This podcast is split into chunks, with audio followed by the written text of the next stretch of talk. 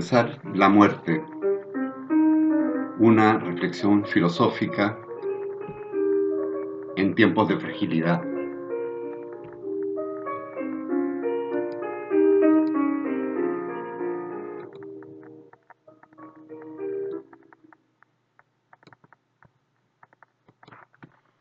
En los últimos meses hemos sido testigos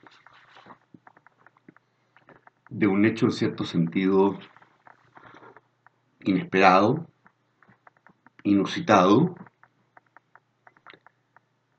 y que pone nuestra propia existencia en una situación también eh, peculiar. Se trata, como es evidente, de la existencia de una pandemia de carácter global que amenaza también la existencia de millones de personas. Sin embargo, al mismo tiempo, ha existido una reflexión, yo diría, filosófica, que ha acentuado los fundamentos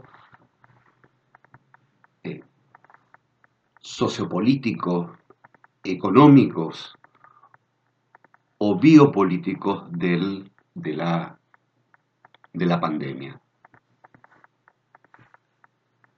Sin dudas, resulta también legítimo interpretar desde esa perspectiva el fenómeno del coronavirus. Sin embargo, al mismo tiempo se oculta en estas interpretaciones, yo diría, una relación más originaria todavía y que dice precisamente relación con la constitución misma, con la condición misma de nuestra existencia. Puede dar la impresión, eh, a mi juicio, que el fenómeno mm, de la pandemia y la amenaza de la muerte misma proviene de una suerte de agente exterior, un virus, proveniente probablemente de un murciélago o de otro animal, que viene a hospedarse ¿no? en nuestro organismo y atacarlo. Esta interpretación, por supuesto, tiene su propia legitimidad. Sin embargo, a mi entender, oculta eh, y puede dar lugar a ciertas distorsiones eh, fundamentales. La distorsión fundamental a que me refiero es pensar que la muerte, precisamente como el virus, ataca nuestra existencia desde el exterior es una especie de agente extrínseco, podríamos decir, que viene a amenazar eh, nuestra muerte.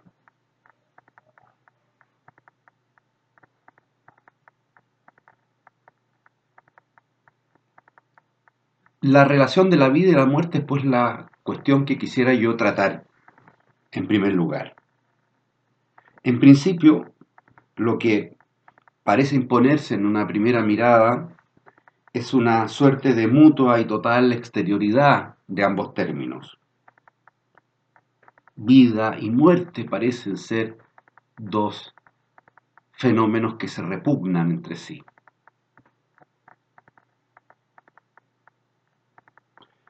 Uno de los primeros autores y más significativos autores que llegó a sostener la absoluta exterioridad de la vida y la muerte fue Epicuro. En una famosa carta, que es carta a Meneceo, Epicuro llega a sostener que la muerte no es un mal y por eso mismo no resulta temible. Incluso no representa nada para el hombre. Voy a citar un texto de Epicuro, donde afirma precisamente esto. Acostúmbrate, dice Epicuro, a pensar que la muerte para nosotros no es nada, porque todo bien y todo mal residen en las sensaciones, y precisamente la muerte consiste en estar privado de sensaciones. La muerte consiste en estar privado de sensaciones. Y la pregunta es cómo si al estar privado de sensaciones, la muerte puede afectarnos. La muerte, dice Epicuro, finalmente no nos afecta. Incluso no es nada ni para vivos ni para muertos. Otro texto de Epicuro, donde Epicuro va a señalar una famosa paradoja. Paradoja que puede parecer a primera vista ingeniosa, ¿no? pero que contiene su propia dificultad y que por lo tanto hay que tomársela muy en serio. Dice Epicuro, el peor de los males, la muerte, no significa nada para nosotros, porque cuando vivimos no existe y cuando está presente nosotros no existimos. Hasta ahí Epicuro. Eh, este argumento va a ser reeditado posteriormente también por Lucrecio en De Natura. ¿Qué es lo que plantea aquí Epicuro? Eh, El argumento tanto de Epicuro como de Lucrecio evidentemente está destinado a restarle toda significación de la muerte para la vida. La muerte finalmente no es algo que nos deba importar ni preocupar. Ajena a la vida, es algo que de ninguna manera nos alcanza. Paradojalmente, si algo significa la muerte para la vida, es que nada significa.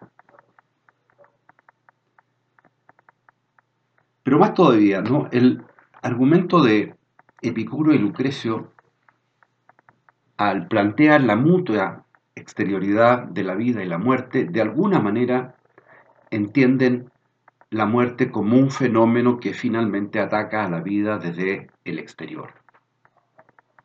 Como digo, es como esta concepción un poco distorsionada, ¿no? que puede surgir precisamente cuando interpretamos la pandemia ¿no? como un virus que ataca, ¿no? que agrede eh, nuestra propia vida desde fuera. Frente a esta actitud frente a la muerte, que consignamos aquí más bien a modo de simple ejemplo y como eh, un cierto horizonte polémico desde el cual se va a constituir justamente la perspectiva que va a asumir la filosofía contemporánea, eh, digo, para el pensamiento eh, contemporáneo, o por lo menos para gran parte del pensamiento contemporáneo, eh, la muerte ha sido una parte central de sus preocupaciones.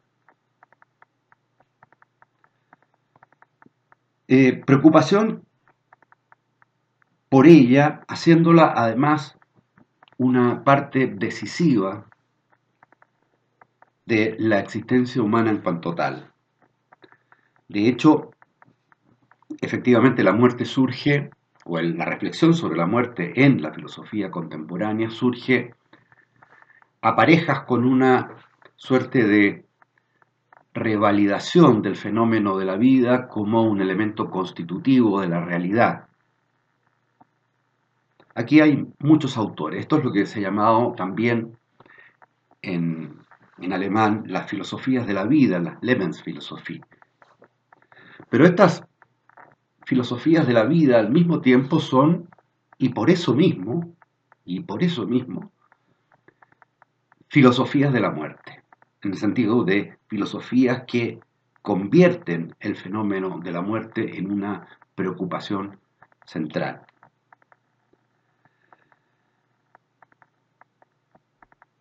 Pero, y aquí, aquí está el punto, ¿no? Pero hacer de la preocupación por la muerte una condición de la existencia humana, no solo supone que ésta nos toca y nos afecta, sino que pertenece a la misma interioridad de la vida. De hecho, un autor que vamos a revisar, y fundamentalmente va a ser el autor que nosotros vamos a revisar en estas sesiones, que es Martin Heidegger, eh, en Ser y Tiempo tiene una, una expresión para caracterizar incluso la existencia humana en su, en su condición, eh, diríamos, más esencial. Eh, el hombre, el Dasein, así lo llama Heidegger al hombre, es un ser que se preocupa, que se preocupa de sí mismo, que cuida de sí. Eh, es lo que denomina sorge, que podemos traducirla por preocupación, por cuidado, en fin. El hombre cuida de sí mismo. Incluso, dice Heidegger, el elemento constitutivo del cuidado, de la preocupación del hombre de sí mismo, es un anticiparse a sí mismo. Y es así como el hombre anticipa de alguna manera su propia muerte. Ahora bien, eh, este es el punto. Hacer eh, de la de la muerte un asunto que deba preocuparnos significa al mismo tiempo afirmar la misma interioridad de la muerte en la vida. E incluso significa la posibilidad más radical de una interiorización humana de la muerte. Bueno, aquí reside eh, el centro de la dificultad, yo diría, inicial de cualquier exégesis respecto de la muerte. Eh, ya vimos ¿no? que tanto Epicuro como Lucrecio, eh, la vida y la muerte aparecen como dos expresiones rigurosamente opuestas. Se afirma un extremo, niego el otro inversamente. Entre la vida y la muerte no parece existir ningún tertium quid. Y en segundo lugar, porque la muerte se manifiesta no tanto como algo que hacemos, como algo que nos pasa, como algo que sucede, como algo que está sometido al azar más radical y al absurdo también, diríamos, eh, más radical. Eh, Jean-Paul Sartre en su, obra capital, que es El ser y la nada, eh, ha sido uno de los autores que probablemente ha puesto con mayor relieve en toda su radicalidad esta situación que podríamos llamar de pasividad frente a la muerte.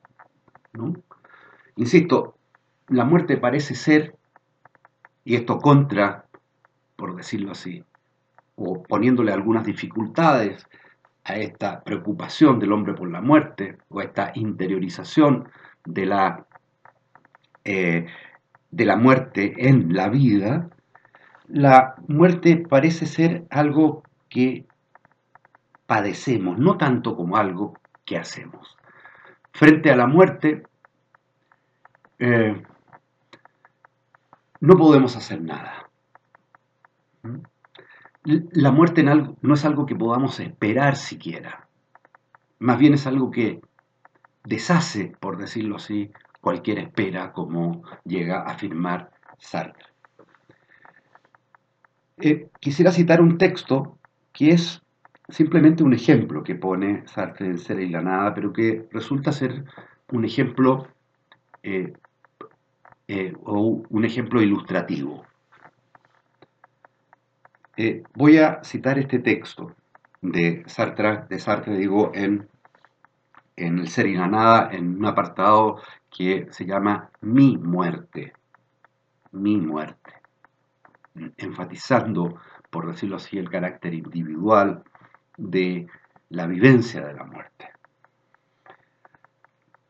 Dice Sartre en la afirmación de esta pasividad, de este carácter azaroso e incluso de este carácter absurdo de la muerte. Cito, a menudo se ha dicho, afirma Sartre, que estamos en la situación de un condenado entre condenados, que ignora el día de su ejecución, pero que ve ejecutar cada día a sus compañeros de presidio. Esto no es enteramente exacto. Se nos debería comparar más bien a un condenado a muerte que se prepara valerosamente para el último suplicio, que pusiera todos sus cuidados en hacer un buen papel en el cadalso y que entre tanto fuera arrebatado por una epidemia de gripe española. Ahí está, hasta ahí el texto de, de Sartre. Fíjense lo que, eh, lo que dice el ejemplo, ¿no? ¿Cuál es la situación que describe Dice un condenado a una ejecución, a morir en el presidio, que se prepara en la víspera para hacer un buen papel en el cadalso. Podemos suponer que este sujeto incluso se imagina ese último momento eh, para enfrentarlo con dignidad. Y sin, embargo, antes de ser ejecutado, muere víctima de una epidemia de gripe española. Ese es el, es el chiste, ¿no? ¿No? Ese, es, ese es el chiste de la muerte. ¿no? Esa es la carcajada. ¿No? Ese sujeto que espera la muerte y que espera incluso una forma de morir, sin embargo, eh, la muerte le viene antes. Eh, de una forma que no la podía esperar. La muerte deshace, por decirlo así, todas las esperas. La muerte no resulta esperable, no resulta anticipable para Sartre. Incluso, ¿no es cierto?, eh, se genera este, este absurdo de un sujeto que se prepara para algo y sin embargo muere anticipadamente, eh, deshaciendo, ¿no? rompiendo cualquier posibilidad de que la muerte sea un, acontecimiento esperable. La lengua, que siempre es fuente de sentido, ¿no? ha dejado estampado en tanto en latín como en griego este carácter pasivo de la muerte. Este carácter pasivo incluso del nacer y el morir. Por ejemplo, en, en, latín, las expresiones nascor y morior son verbos deponentes, no son verbos pasivos. De manera que eh, en esas expresiones deberíamos decir más que nacer o morir, lo que efectivamente deberíamos decir es que somos nacidos y somos muertos.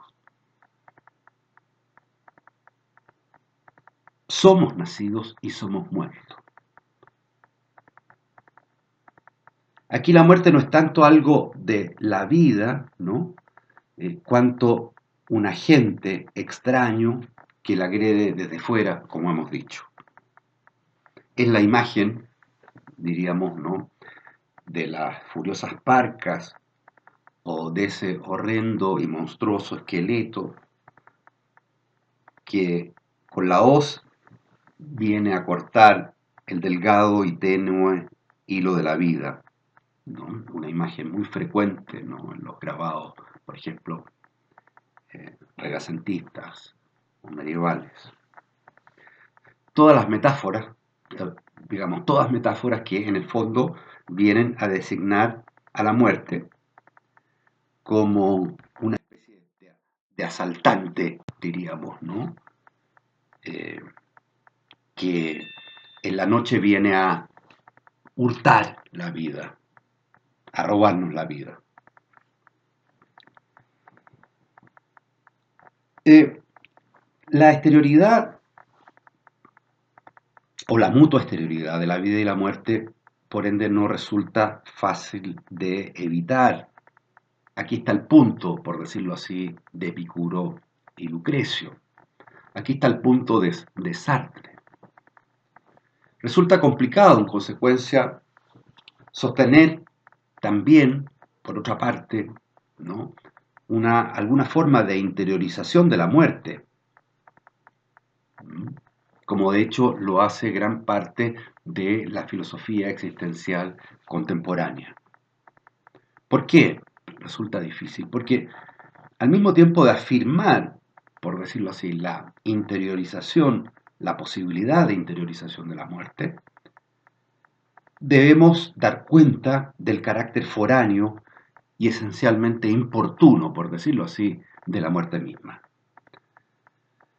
Eh,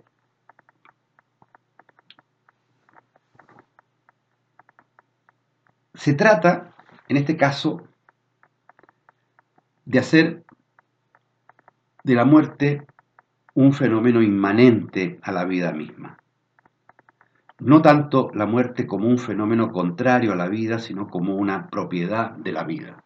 Como vamos a ver posteriormente, una de las primeras afirmaciones o una afirmación de entrada de Martin Heidegger en Ser y Tiempo, eh, en los parágrafos que dedica al tema de la muerte, es esta afirmación, dice Heidegger, la muerte es un fenómeno de la vida. Eh, Claro, esta expresión puede resultar inofensiva, hasta inocua, ¿no? incluso tautológica, diría yo. ¿no? Pero en realidad contiene. Eh, si la desplegamos efectivamente y se la, explicamos suficientemente, eh, una, concepción de la muerte, donde la muerte aparece como una posibilidad interna de la vida misma, como una determinación, podríamos decir, intrínseca a la vida misma. Eh, Heidegger cuando dice la muerte es un fenómeno de la vida, en esta expresión aparentemente simple, cita a Dilthey, justamente uno de los autores, ¿no es cierto?, que más fuertemente en su momento, eh, genera una suerte de revalorización de la vida misma y de la historicidad eh, humana. Y cita un texto de Dilthey que es el siguiente. Dice Dilthey, y la relación que determina de un modo más profundo y más general el sentimiento que tenemos de nuestra existencia es la relación de la vida a la muerte, pues la limitación de nuestra existencia por la muerte es siempre decisiva para nuestra comprensión y nuestra estimación de la vida. La limitación de nuestra existencia por la muerte es decisiva, dice Dilthey, para nuestra estimación de la vida. Otro autor que, también pertenece a estas corrientes, diría, de revalorización del fenómeno en la vida y por lo tanto de, replanteamiento también del problema de la, de la muerte, es Georg Simmel.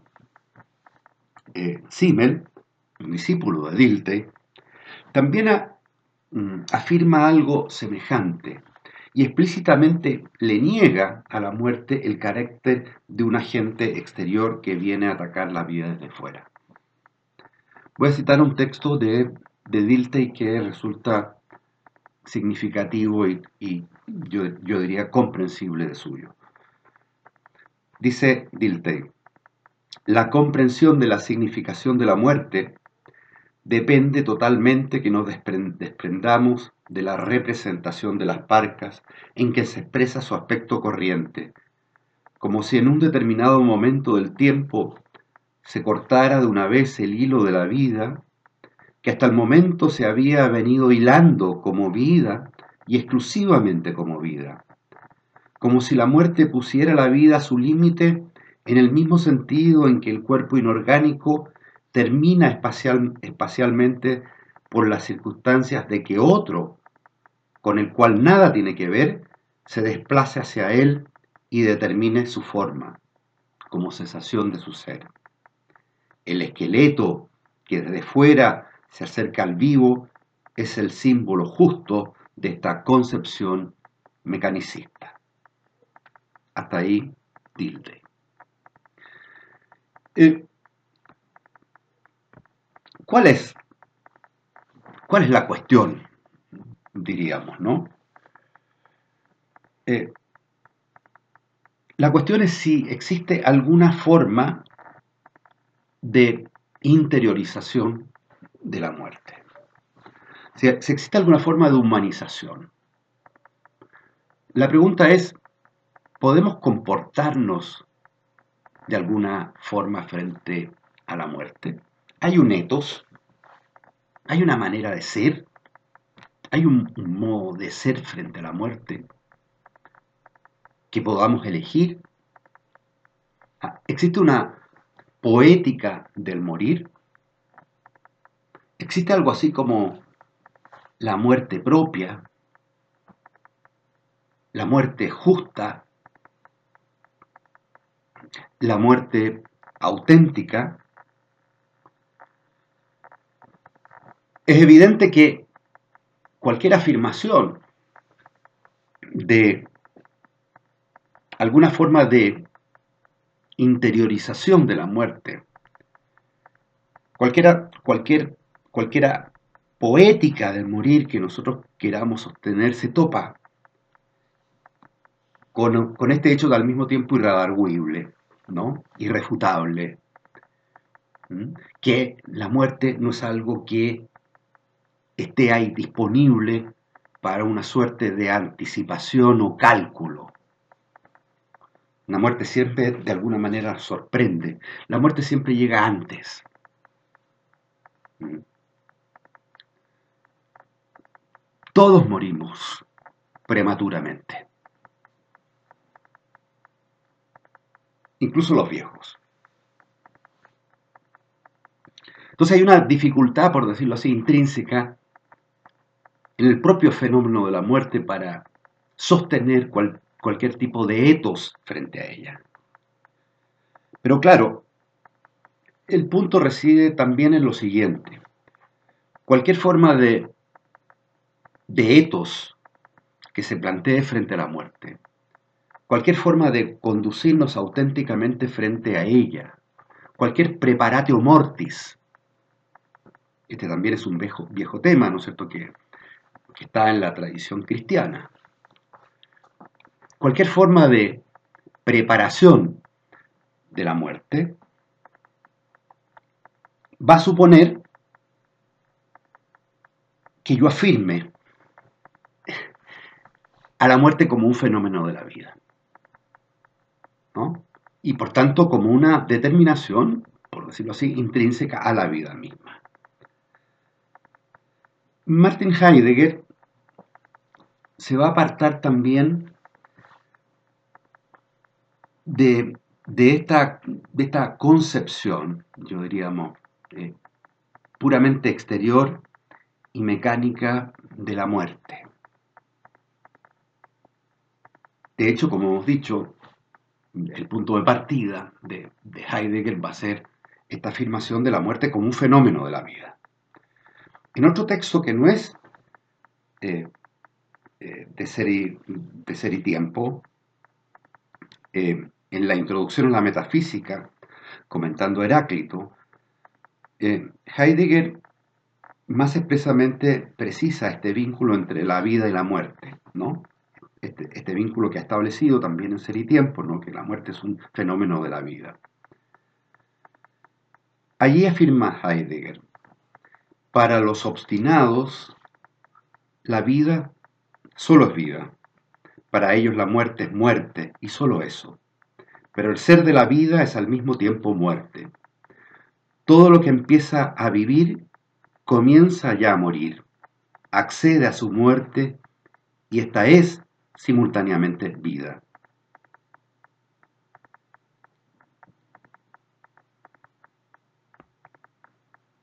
Esta es la diríamos, el punto de partida de Martin Heidegger en la analítica que va a hacer del fenómeno de la muerte. Y lo va a hacer con una, con una intención muy particular, ¿no? que ya lo he adelantado. ¿no? Es decir, existe alguna forma de, de etos frente a la muerte, Heidegger no utiliza naturalmente esta expresión, ¿Existe una forma de conducirnos frente a ella? O en terminología estrictamente heideggeriana, que es la que va a aparecer en Ser y Tiempo, ¿hay alguna forma de anticiparnos a la muerte? ¿Podemos adelantar la muerte? Bueno, este adelantamiento, esta anticipación de la muerte, si es posible, va a constituir lo que podemos llamar una muerte propia una muerte auténtica. Este es un tema, por lo demás, que va a aparecer sobre todo en la poesía alemana, romántica alemana, eh, particularmente en, Rilke, ¿no? Es el tema de la, el gran tema de la muerte propia. Eh, Quisiera finalmente señalar dos figuras, por decirlo así, extremas, ¿no? Eh, de posiciones que podemos sostener eh, frente a la muerte, de actitudes frente a la muerte, de etos frente a la muerte. Digo, estas dos figuras son figuras puras. Aquí lo que voy a hacer es una, suerte de oposición puramente radical, geométrica, por decirlo así, pero claro, en, la realidad esto está, eh, tiene matices, tiene inflexiones, ¿no? Eh, no se presenta así en el estado de pureza, ¿no? Pero para efectos metódicos, ¿no? Me parece que estas dos actitudes, estas dos formas de etos frente a la muerte, pueden servir eh, para posteriormente establecer las mediciones y los matices respectivos. Una alternativa yo lo llamaría la posición pasivista frente a la muerte. Ya de alguna manera la hemos descrito. ¿Cuál es esa, posición eh, pasivista? La encontramos en, eh, la encontramos en Epicuro, en Lucrecio, la encontramos en Jean-Paul Sartre. La muerte no es algo que se pueda anticipar de ninguna manera, ¿no? Eh, frente a la muerte somos pasivos, más bien padecemos la muerte. La muerte es más algo que nos pasa que algo que podamos hacer, y por tanto niegan cualquier forma de poética, por decirlo así, frente a la muerte. Cualquier posibilidad de anticipación, cualquier posibilidad de espera, de la muerte. Eh, esa es una posición. Eh, y la otra figura pura, por decirlo así, de otra posible posición, es la perspectiva activista. Eh, ¿Cuál es la perspectiva activista? La perspectiva que convierte de alguna manera a la muerte eh, en una suerte de objeto pleno de nuestra voluntad y, y de nuestro dominio. Nosotros podemos actuar frente a la muerte, ¿no? de alguna manera convirtiéndonos en Señor de la muerte y dominando a la muerte. Uno de los representantes eh, más importantes de esta concepción activista es eh, Nietzsche. Seguramente eh, al, consignarlo a, a Nietzsche en esta figura de las posiciones activistas, no le vamos a hacer justicia, ¿no? la posición de Nietzsche es, evidentemente mucho más, matizada, ¿no? Pero es posible rastrear allí una cierta posición activista frente a la muerte. En, el probablemente su libro más conocido, que es Así habló Zaratustra, Nietzsche, en un apartado que se denomina de la muerte libre, sostiene esta posición que nosotros, esta figura pura que nosotros hemos denominado eh, una posición eh, activista frente a la muerte. Y lo hace en términos de, como lo dice el título, de la afirmación de una cierta libertad frente a la muerte. Y por tanto, la posibilidad de elegir, por decirlo así, la muerte eh, de convertir a la muerte de alguna manera en objeto de nuestra voluntad. ¿Cómo comienza el texto de Nietzsche? Que, digo, lo voy a citar a, título ilustrativo para enfatizar de alguna manera la problemática a partir de estas dos figuras extremas, por decirlo así, de un etos frente a la muerte. Dice Nietzsche, muchos mueren demasiado tarde y algunos mueren demasiado pronto. Todavía suena extraña esa doctrina, muere a tiempo. Morir a tiempo, eso es lo que Zaratustra enseña. Fíjense, morir a tiempo. La pregunta es, ¿es posible morir a tiempo? De tal manera que el propio tiempo de la muerte se convierta en algo de alguna manera determinable, dominable, disponible. Aquí Nietzsche eh, contrapone dos actitudes, ¿no? lo que él llama la muerte rápida y lo que por otra parte él llama la muerte lenta. Hay que morir rápido y no lentamente. Eh, la muerte lenta, de alguna manera, representa, en el caso de Nietzsche, el cristianismo.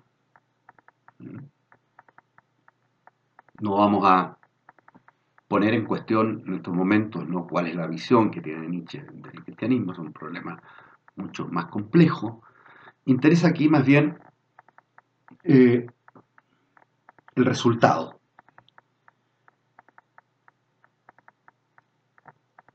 ¿Qué es lo que dice al final Nietzsche? ¿Qué significa morir a tiempo?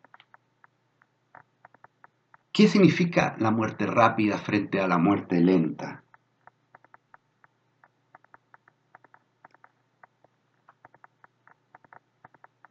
Yo os muestro, dice Nietzsche, la muerte consumadora que es para los vivos un aguijón y una promesa. Aquel que se realiza de manera completa muere su muerte victoriosamente rodeado de personas que esperan y prometen.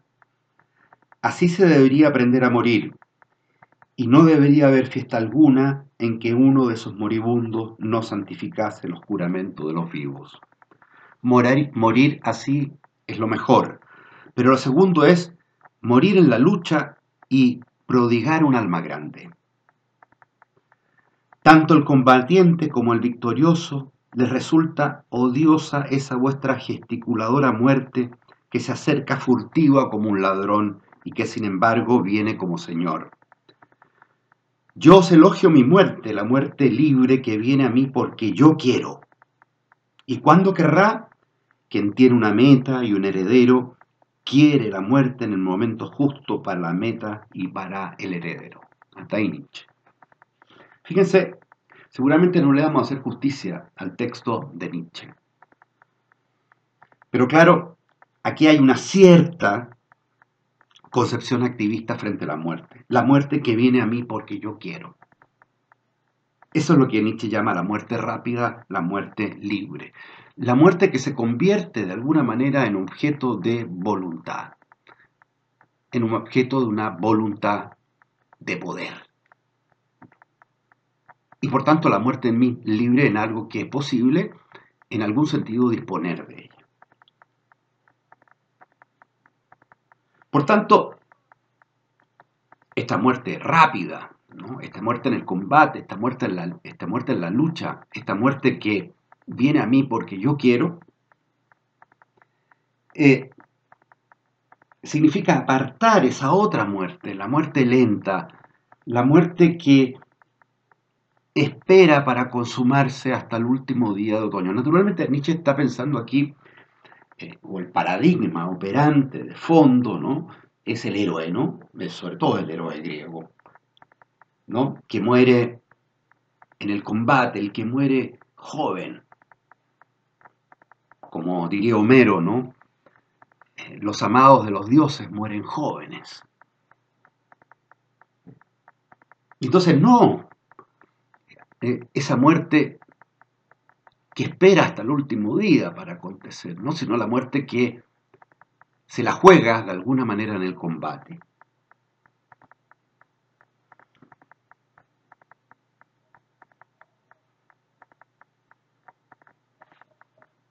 Hay ciertamente, dice Nietzsche, manzanas agrias cuyo destino quiera guardar hasta el último día del otoño.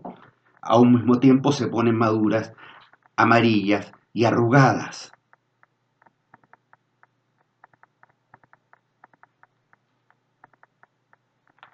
Bueno, hasta ahí Nietzsche. Citado, digo yo, a, a, título de mero ejemplo, de alguna manera paradigmático y por tanto tratando de establecer estas figuras puras que en realidad eh, tampoco, digo, le hemos hecho plena justicia seguramente al texto de Nietzsche, ¿no?